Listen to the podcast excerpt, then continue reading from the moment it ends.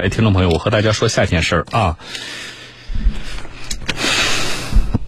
最近，呃，有一个案例的判决，呃，引起了网络上不小的关注度啊。是这样的，做心肺复苏压断老人十二根肋骨遭索赔一案二审，那也就是终审的判决结果出来了，维持原判，救助人孙向波不用对被压断肋骨的戚老太。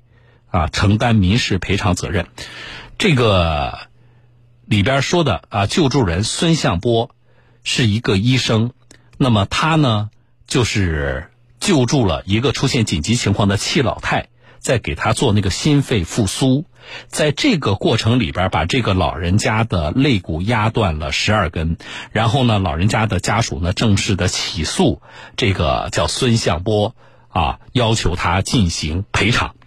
啊，这个案例我觉得特别有代表性哈，我们先来听一下。事情得从二零一七年九月七日上午，辽宁省康平县时年七十二岁的戚老太到孙向波开的药店买药说起。孙向波回忆：阿姨说买药。一盒应该是替米沙坦，另一盒是氯吡格雷。然后他说：“那个小伙子，你给我量量血压吧。”他说：“我这个觉得血压高。”然后我就给量了。量完当时呢，给我吓一跳，大姨的血压低压一百二，高压二百。孙向波给老人拿药的过程中，老人竟然晕倒了。我就瞅他脑袋一下就耷拉下来了，我就招呼他，我招呼他没有反应，没有反应，我就把手放到他鼻子这块儿，我看有没有呼吸，他就没有呼吸了，没有呼吸，我又。摸他颈动脉，我一摸颈动脉，我跳。当时我就第一反应，我说这人不行了，赶紧救。孙向波开始为老人实施心肺复苏，大约过了五分钟左右，老人才苏醒过来。孙向波拨打了幺二零，联系了戚老太的儿子。大约十来分钟后，救护车赶到，将老人送往医院。后经医院检查，戚老太双侧十二根肋骨骨折，低血钾症，右肺挫伤。共住院十八天。同年十月，孙向波收到康平县人民法院的传票，戚老太要求他承担医疗费、护理费、交通费、住院伙食补助费等总计九千八百多元。待伤残等级评定出来后，还需支付近十万元的赔偿金。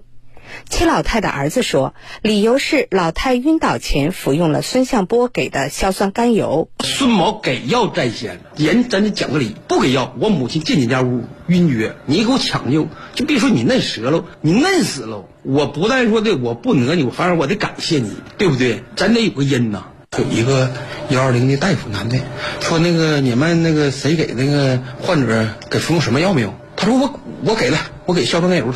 辽宁省康平县法院审委会专职委员范伟红当时在接受媒体采访时表示：“这个案子实际争议焦点有两个，第一个就是这个吃药的结果和他心脏骤停的后果之间有没有因果关系；第二个就是被告施救的时候，他不是做了心肺复苏吗？他这个行为是不是规范？对造成的后果是不是应该承担赔偿责任？”孙向波毕业于沈阳医学院。有乡村医生证和行医执照，他认为自己抢救的过程是规范的。药店监控视频显示，孙向波有取药动作，但没有看到老人有吃药动作。法院认定，即使服用硝酸甘油，与心脏骤停也没有因果关系。根据原被告提供的有关证据，合议庭最后采信了被告孙向波给原告服用了硝酸甘油的说法。沈阳中院吧，抽取了三个医学方面的专家，他们进行了咨询，给出的结论就是这个没有因果关系。专家认为被告有职业医师证，做心肺复苏这个过程，他们也都认为说的符合规定，不需要承担责任。此案引发热议，一些网友认为心肺复苏压断了肋骨，是不是太用力了？而康平县人民医院急诊科主任齐亚丽介绍，这是常见的并发症。心肺复苏有几大并发症，其中第一样并发症呢就是多发肋骨骨折。临床我们做心肺复苏是有要求的，按压深度至少得达到五个厘米。按压频率必须得一百次之上，这样才能达到非常好的心肺复苏的效果。所以这样对于岁数偏大加上骨质疏松，所以这样很容易出现肋骨骨折。一审判决出来后，戚老太一方提出上诉。前不久，辽宁沈阳中院二审裁定驳回上诉，维持原判。孙向波表示，非常感谢法律再次维护了正义。四年多，这个案子给他带来了不少影响，药店也关了，给他造成的损失很大。他打算把药店再开起来。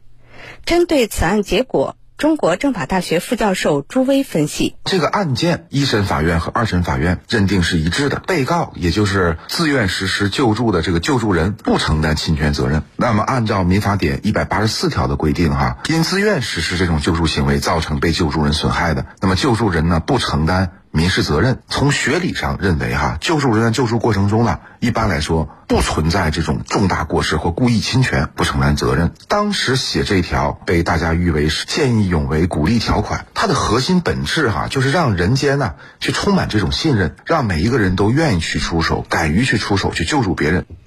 好了，整个的调查的这个过程，包括法院的那个法官接受采访说，我们为什么会这么判？这个过程里边的两个争议焦点，我们法院是通过什么样的方式来最终来解疑答惑的？说的很清晰了。为什么这个案例要说拿出来说呢？不发生在咱们身边，不发生在江苏，也在辽宁呢？是因为大家有没有印象？就这事儿当时发生的时候，争议就非常大。那个时候网上都能够看到当时的在药店里，就是这个啊有执业医师证的这个呃。药店的这个孙先生，去抢救这个老人家的这个过程，啊，所以当时这件事情引起的关注度和争议就比较大。那么今天我们是希望曾经的这样的这个热点事件，甚至它能够在一定程度上在某些领域影响社会的这样的这个热点事件，有了一个结果。我说有必要今天拿出来专门跟大家说说这件事情，啊。第一，我们是支持法院的这个判决的，我觉得是有理有据的。